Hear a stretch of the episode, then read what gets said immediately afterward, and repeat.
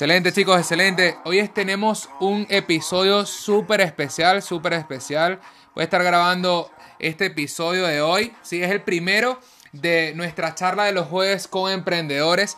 Y hoy tenemos un invitado súper especial, alguien que yo admiro un montón. Él es de Costa Rica, su nombre es Danilo Delgado y realmente es una persona que desde que yo vi cómo trabajaba, yo dije, ¿sabes qué? Esta persona la quiero conocer y hoy la tenemos acá en exclusivo para nuestro canal. Así que Danilo, ¿cómo estás, hermano? Mejor que nunca, hermano. ¿Cómo está el gran Juan? Todo excelente, papá. Excelente, hermano, excelente. Danilo, este, bueno, sé que tienes un tiempo bastante, bastante ajustado, bien, por eso súper feliz agradecido que estés acá esta tarde con nosotros. Hermano, cuéntame algo, ¿de dónde, de dónde viene Danilo Delgado? ¿De dónde, de dónde es? Eh, ya dije de Costa Rica, pero ¿de qué parte de Costa Rica? ¿Cómo, ¿Cómo fue eso? O sea, porque la gente hoy conoce el Danilo del resultado, pero ¿cómo fue esa infancia? Eh, ¿Con quién se crió Danilo Delgado? ¿Cómo, cuéntame un poco más sobre, sobre el Danilo anterior a este resultado del día de hoy, hermano. Claro que sí, Juan. Bueno, primero un placer y un honor estar acá conectado contigo. Eh, yo le voy a comentar, vengo de, una ciudad hermosa, del mejor país del mundo, Costa Rica, llama Escazú, de San, José, San Rafael de Escazú, San José de Costa Rica. Eh, crecí en una familia de cinco integrantes, mi papá, mi mamá, mi hermana mayor, mi hermano menor, y simplemente fui un, un joven normal, desde niño me gustó mucho, yo, yo a los siete años decía que quería ser famoso, que quería salir en tele y no sabía cómo, ¿verdad? Y durante la vida, pues uno se va acoplando al sistema. Fui, al, al, fui a la escuela, fui al colegio y de ahí, mm, después del colegio, en, en el colegio me gustaba mucho andar en patineta, yo era súper skater. De hecho, yo me acuerdo que yo soy una persona súper obsesionada. Entonces, en ese momento eh, patinaba, habían días que patinaba más de 10, 12 horas diarias.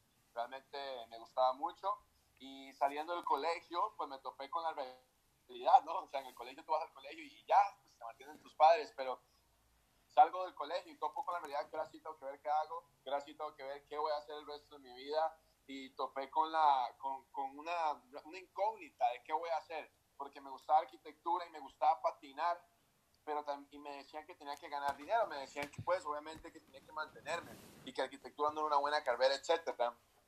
Entonces fue en ese momento cuando empecé a estudiar ingeniería civil eh, en la Universidad de Costa Rica. Llevé dos años ahí. Honestamente no me gustaba mucho. Eh, había momentos que me salía de clases para ir a patinar. No, no, no me sentía muy apegado a la carrera. A mí cuando me gusta algo soy obsesionado, pero cuando no me gusta algo, no me gusta. Y en ese momento empecé a saltar. Fui a estudiar seis meses arquitectura. De ahí fui a estudiar un cuatrimestre eh, dirección de empresas. Empecé a trabajar también en un call center y hace cuatro años fue cuando conocí pues el, el, emprendimiento y ahí mi vida cambió. Genial, hermano. Mira, mira que, o sea, hay gente que no cree, te vas a reír, hermano, en serio, pero hay gente que no cree mucho en la, en la ley de atracción. Y chicos, fíjense esto nada más. Mira, yo hacía snowboard, eh, perdón, este, lo que sería la parte eh, de, de surfing, ¿bien? Y, brother, así yo estuve mucho en mi infancia, ¿sí? Yo recuerdo que empecé con surf y luego me fui a algo que se llama bodyboard, ¿bien? Que es acostado. Y, y, brother, o sea, ríete, pero yo primero estudié arquitectura y luego me hice ingeniero civil. Wow. Ah, qué, locura, qué locura, qué locura. sí, ahora, Danilo, ¿por qué, te, ¿por qué te pregunto esto? Porque muchos emprendedores por ahí dicen, bueno, mira, es que mis padres fueron esto, mis padres fueron lo otro, y en base a esa crianza fue que yo hoy en día soy emprendedor. En lo particular, pues mira, yo decidí emprender porque mi mamá fue una persona que trabajó un montón, eh, nunca nos faltó nada, gracias a Dios. Pero sin embargo, cuando yo tenía 15 años, mi mamá ni siquiera sabía cuál era el plato de comida preferido mío porque nunca estuvo. O sea, siempre estuvo trabajando y nunca estuvo así haciendo ese rol de, de saber cuál es, el, qué es lo que me gustaba y todo eso. Y eso más bien se encargaba mi abuela y una tía. Entonces, este, ¿cómo fue realmente esa infancia así de Danilo? O sea, ¿tus papás eh, trabajan los dos? ¿Son profesionales? O, directamente era el típico tipo de familia latinoamericana donde la mamá está en la casa, el papá está trabajando y así? Claro, claro, mira, te voy a contar, yo vengo obviamente, eh, vengo de una familia, es algo interesante, porque por el lado de mi papá, digamos que mi abuela y, y, y mi bisabuelo eran personas realmente que les iba muy bien económicamente, tenían acá empresas y tenían, eh, tenían, eran dueños de fincas, mi bisabuelo era dueño de, de la cana de Ice, que se la vendieron a la Coca-Cola, o sea, yo había visto esa, desde niño yo tenía dos, dos, digamos, dos versiones, porque yo veía a mi abuela, ¿verdad? Y con, ese gran, con esas grandes cosas, sin embargo, en mi núcleo familiar de papá, mamá y mis hermanos no era así, realmente no fue así. Eh, mi mamá ama de casa, eh, más adelante le dejaron una casa, ella con mucho esfuerzo pidió un préstamo muy grande y, y hizo unos apartamentos, de eso ella recibe algo de dinero. Y mi papá, pero eso te digo que eso lo hizo hace 5 o 7 años, hace poco, mi papá toda la vida, eh, primero era mecánico y luego mi abuela, pues una de las cosas que hizo fue que le regaló un taxi o le dio pues un taxi. Y entonces él empezó así a andar en taxi y así estuvo realmente toda su vida. Hasta el día de hoy a veces sale a hacerlo. Entonces yo crecí en una familia en la cual una familia normal. Yo, yo sí agradezco que mi mamá siempre estuvo ahí, siempre estuvo presente, eh, como era ama de casa, pero yo veía a mi papá ir a trabajar y llegaba tarde. Entonces siento que es una de las cosas que a mí desde niño, eh, yo nunca me vi como empleado, honestamente, porque nunca vi eso en mi casa, ¿me entendés? O sea, claro. mi abuela nunca trabajó, mi abuela nunca trabajó por, por, la herencia y por las empresas, entonces ese lado no veía. Mis tíos, mi, mi tío mayor, él tampoco nunca tuvo un empleo, los, los menores sí, pero por ejemplo mi papá, yo veía que cuando él obviamente no era una, era una clase media. Media, me, me, más o menos media baja, algo así media, o sea, nunca me faltó nada porque ahí también estaba mi abuela, entonces yo fui a un buen colegio, pero lo pagaba mi abuela, o sea, era algo, es una situación ahí interesante porque mi abuela nos daba lo, como que lo necesario, mi papá también trabajaba, pero nunca tuve grandes cosas, o sea, yo a los 21 años nunca había viajado, nunca había salido del país, nunca había ido a Disney, o sea, claro. no era que me daban dinero para salir a comer, o sea, clase media, media normal. Claro. Entonces yo crecí viendo eso, pero sin embargo nunca crecí viendo a mi papá como con un jefe o con un horario. Entonces él, cuando él simplemente no quería trabajar, pues no iba a trabajar. Y listo. Y ya, ¿me entendés? Entonces crecí viendo eso toda mi infancia. Genial, hermano. Ahora, este, me dijiste que después del colegio fue que descubriste, o sea, que, te, que viste lo que era emprender y todo eso. ¿A qué edad exactamente fue que descubriste el emprendimiento?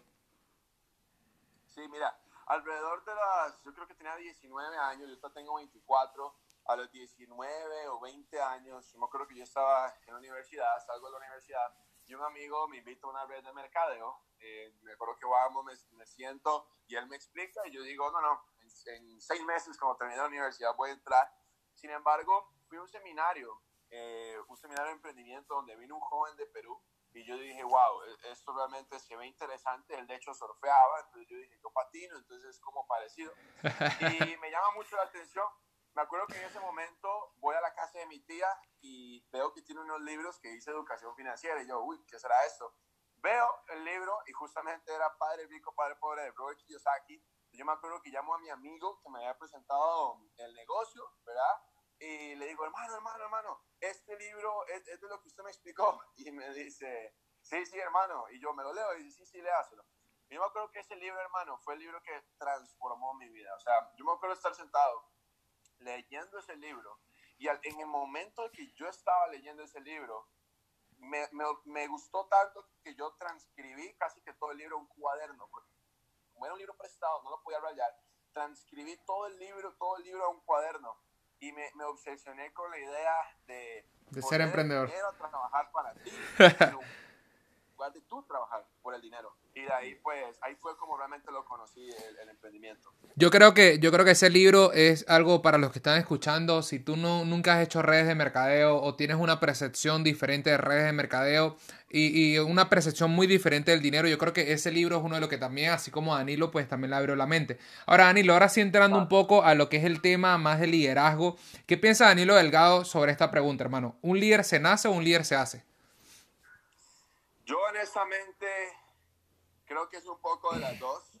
Siento que hay personas que nacen con esa capacidad de liderazgo desde joven, desde niño, pero también creo que el liderazgo se hace. O sea, si tuviera que dar una respuesta yo creo que se hace. Hay personas que yo veo que, que, que siempre han tenido esas, ese tipo de cualidades, eh, pero también hay otras personas que por lograr, por lograr algo deben desarrollar esas cualidades. ¿Me entendés? Me explico. Claro. Yo creo que de niño, yo en, en, el, en mi barrio, a los 7, 9 años, a mí me gustaba hacer club. Como, entonces hacíamos como reuniones en mi casa y a mí me gustaba tener como el equipo, como el equipo del barrio y, yo siempre decía vamos a jugar y, vamos a jugar fútbol, etcétera. Yo siento que a mí me, como que me gustó eso de influenciar personas, pero puede haber otro tipo de personas que tal vez nunca les llamó la atención el liderazgo, pero quieren una libertad, quieren tener una mejor vida, quieren, quieren ser emprendedores. Entonces, desarrollen el liderazgo. Es algo completamente desarrollable. Claro.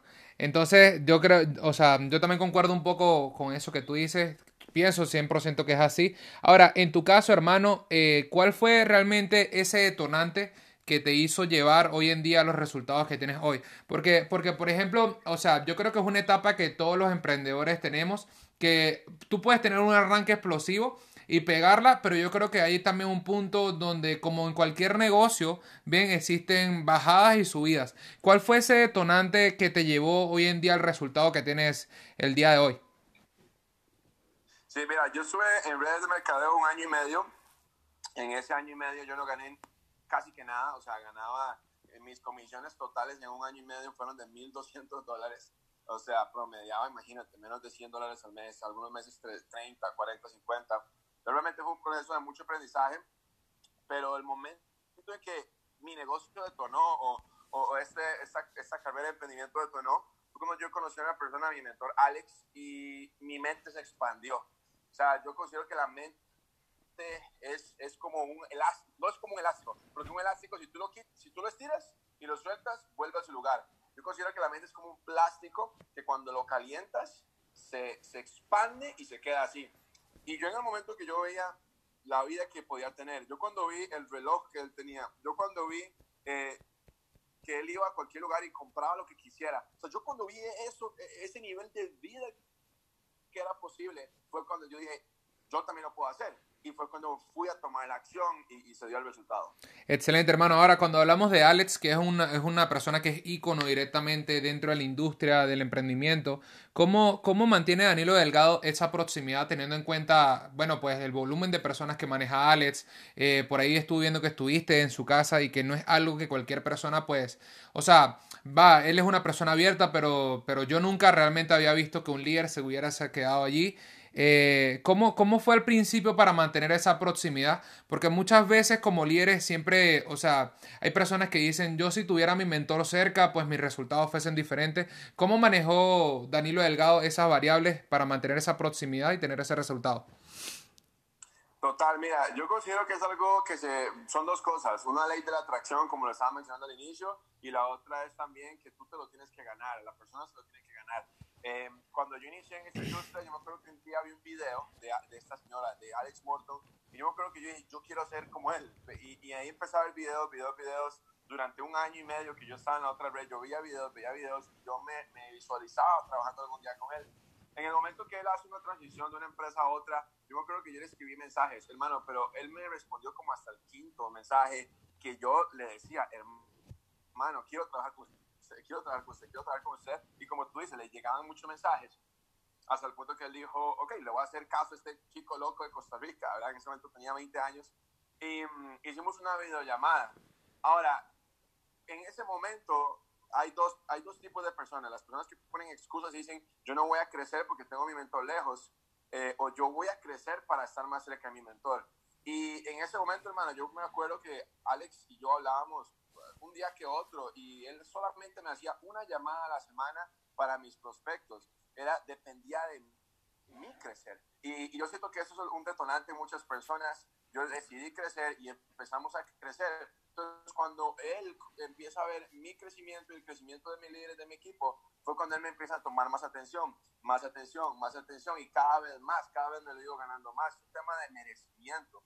Tú no puedes pedirle a alguien que te dé tiempo si tú no te lo estás mereciendo. Entonces, cuando él empezó a ver los resultados, cuando él vio que yo pegué el 5 mil, cuando él vio que yo empecé a ganar 5 mil dólares, 10 mil dólares, 25 mil dólares, ya él dijo, ok, él, merece tiempo. Y fue cuando ya él me, me abre más el círculo y yo puedo estar más con él.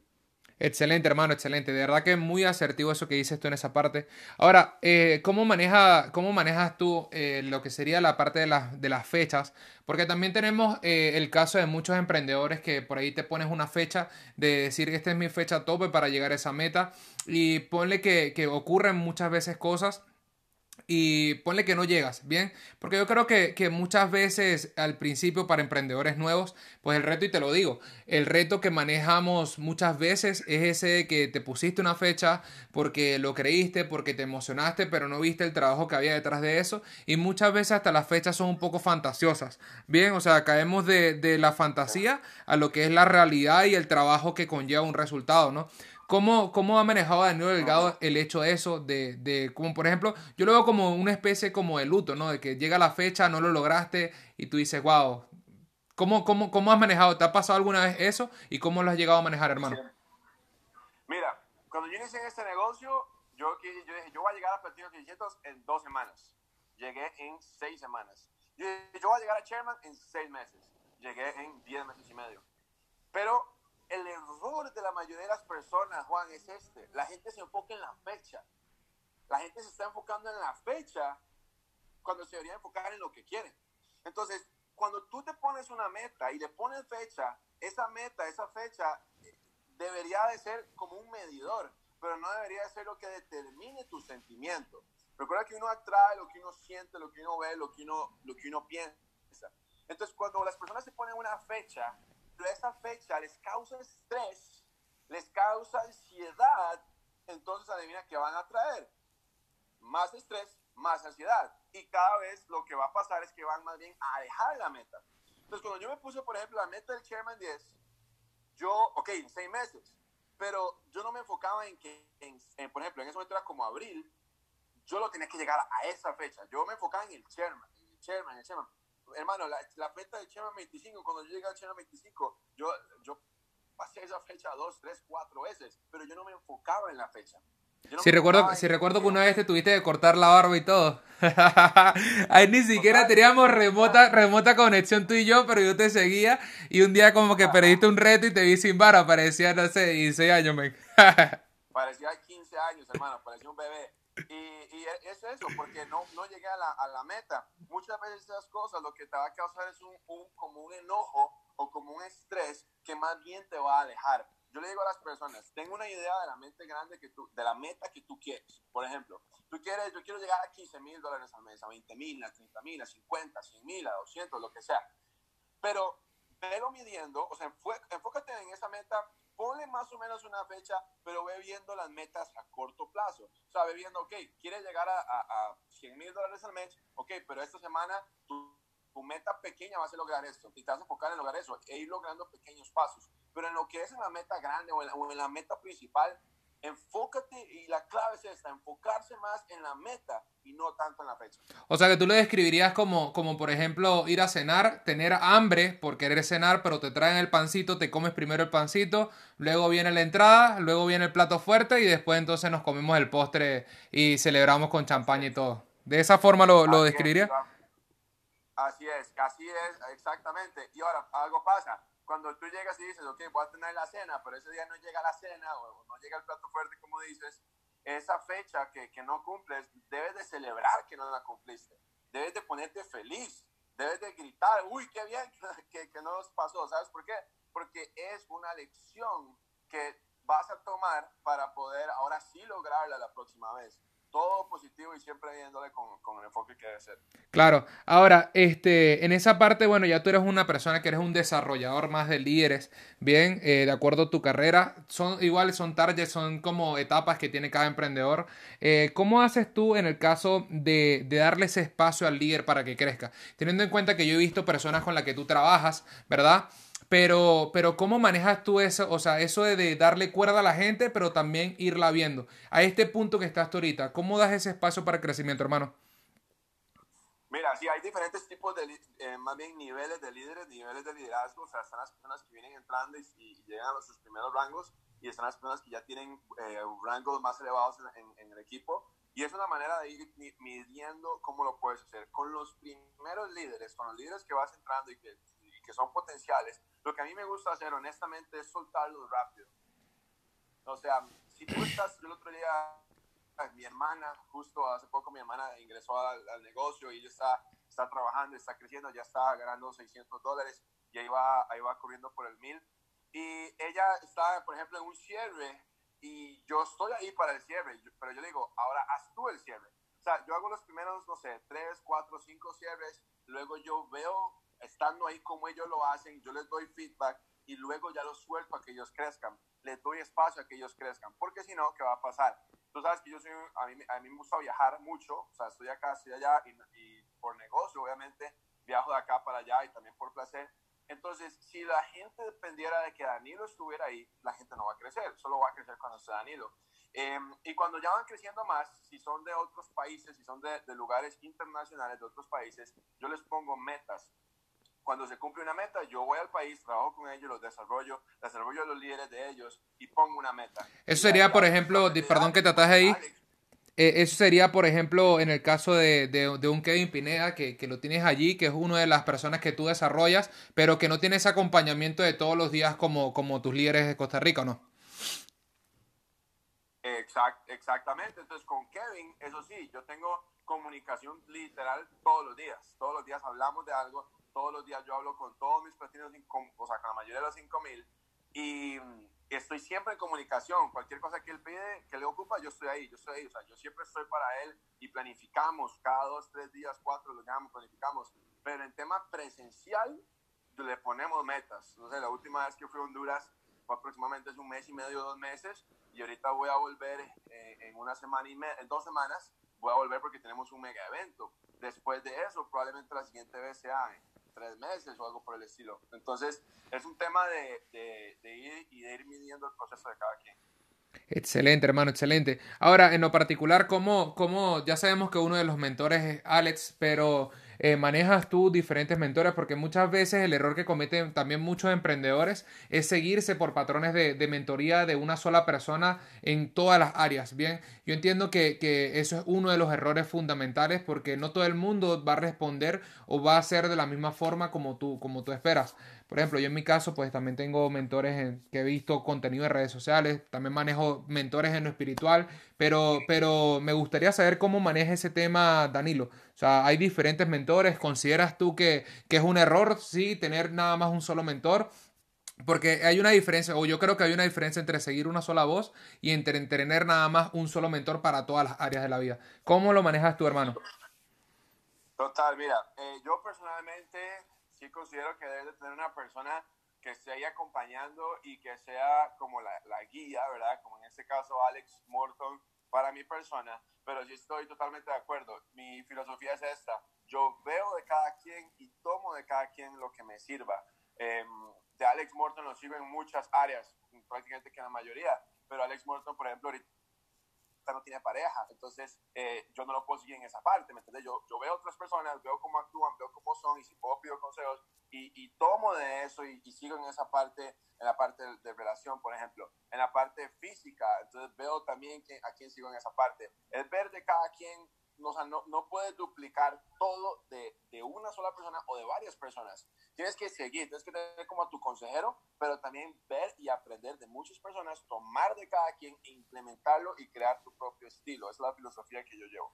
Excelente, hermano. Ahora cuando dices eso de, de, de, que, de lo de Alex y todo, ¿cómo manejas tú esa parte? O sea, ¿es amor o enfoque o también el enfoque puede haber un poquito también allí chance para el amor, Danilo? Bueno, es una pregunta ahí interesante. Mira, yo considero lo siguiente. Yo, yo siempre considero, y yo soy muy franco en esta parte, mira, una pareja, eh, hablando en el caso del hombre, también funciona en el caso de la mujer realmente, una pareja puede hacerte crecer a otro nivel o puede hacerte decrecer a otro nivel. Totalmente. El tema de pareja va a depender de varias cosas. Va a depender de cómo es él, de cómo es ella y cómo es él con ella. Entonces, depende en cada caso. Te digo muy honestamente, yo he visto personas que llegan y se juntan con una persona o empiezan a andar o novio de una persona y es lo peor que les ha podido pasar en el tema de emprendimiento. Pasan enamorados y esa persona vez los distrae, y quiere ir al cine todos los días, y quiere hacer esto o lo otro. Eh, o he visto también casos de personas que se juntan con alguien, que son novios de alguien y crecen como nunca han crecido. Tú vas a ver muchas personas de éxito que van a decir, mi pareja fue gran parte de mi éxito. Entonces, depende y tú, y cada persona, cada emprendedor tiene que ponerse a pensar, el estar con esta persona me está haciendo crecer o me está haciendo decrecer y contestarse honestamente esa pregunta.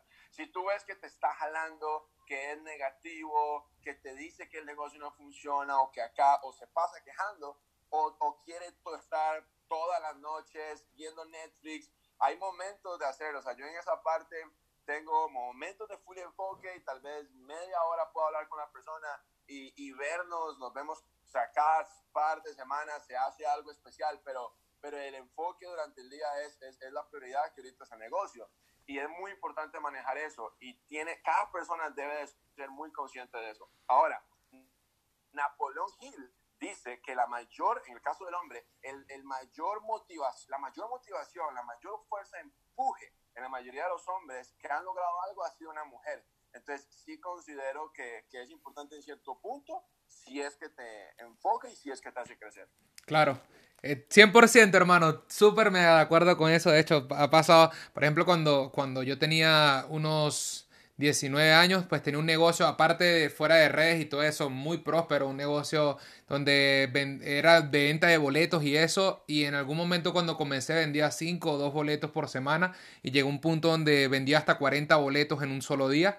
Así que fue un negocio que me prosperó un montón, pero el orden realmente llegó a mi vida cuando, cuando llegó Genesis, que es la que es, este, es mi esposa con la que estoy ahorita. Y porque cuando yo vi Genesis tenía este, casa, tenía todo y yo realmente lo que tenía era un auto y, y nada más. Y, vivía el diario y me iba bien, pero estaba en otra, en otra mentalidad. Y eso pues obviamente hace enfocar. Y cuando lo leí también así de Napoleón Hill dije, mmm, ok, bien. Ahora, Danilo, cuéntame algo hermano. Este, ¿Cuáles son esos tres sueños ya cumplidos hoy en día? Tres sueños que ya cumplí. Ajá. Ok, uno de esos sueños es vivir en un apartamento eh, y que tenga una vista a, la ciudad. Eh, siempre yo me levantaba, cuando yo vivía en mi cuarto en la casa de mis papás, me levantaba visualizando levantarme y ver toda la ciudad en una pared de ventana. Ahorita vivo en un apartamento así. Eh, número dos, el hecho de poder viajar por el mundo, poder conocer muchas ciudades. Como te comentaba, a los 21 años nunca había salido de mi país. Hoy en día he podido conocer más de 15 países, he podido estar en las ciudades más importantes, en Nueva York, en Las Vegas, en Miami, en Los Ángeles, en México, en Riviera Maya, estado en Punta Cana, o sea, conocer muchos países. En Venezuela también tuviste una vez, ¿no? El hecho de También estuve en Venezuela, Venezuela una vez, en Colombia, estuve en muchos lugares.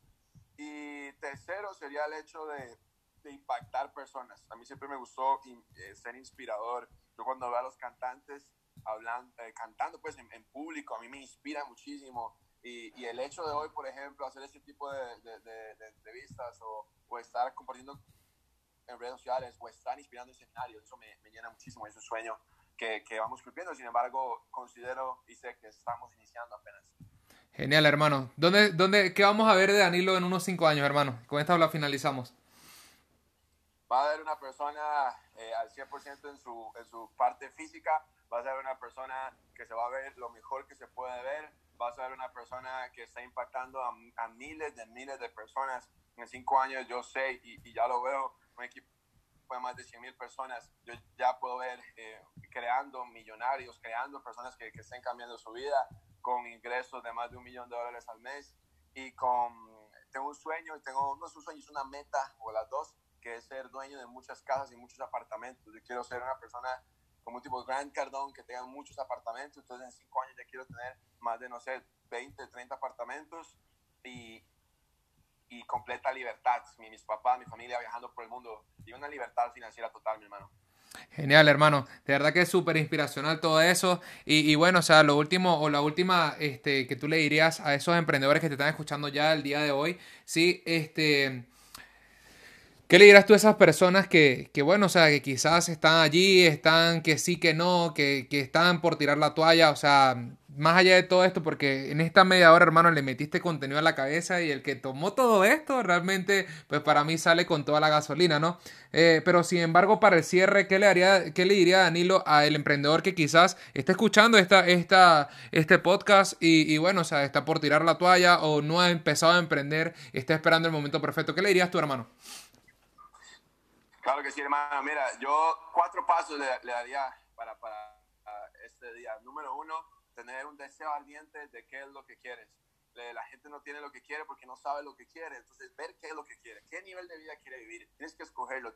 Como si tú lo pudieras diseñar y escoger qué nivel de vida, cuántos ingresos. Tengo un sueño, tengo un sueño y ese sueño te tiene que mover muchísimo. No, no puede ser un sueño bajo, tienes un sueño grande que te mueva y que te impulse. Es el paso número uno, un deseo ardiente. Todo grande, todo gran logro empieza de un gran deseo. Paso número dos, espera que suceda. El error de mucha gente es que cree que solo se necesita el, deseo y no, tienes que desearlo, pero tienes que también esperar que suceda.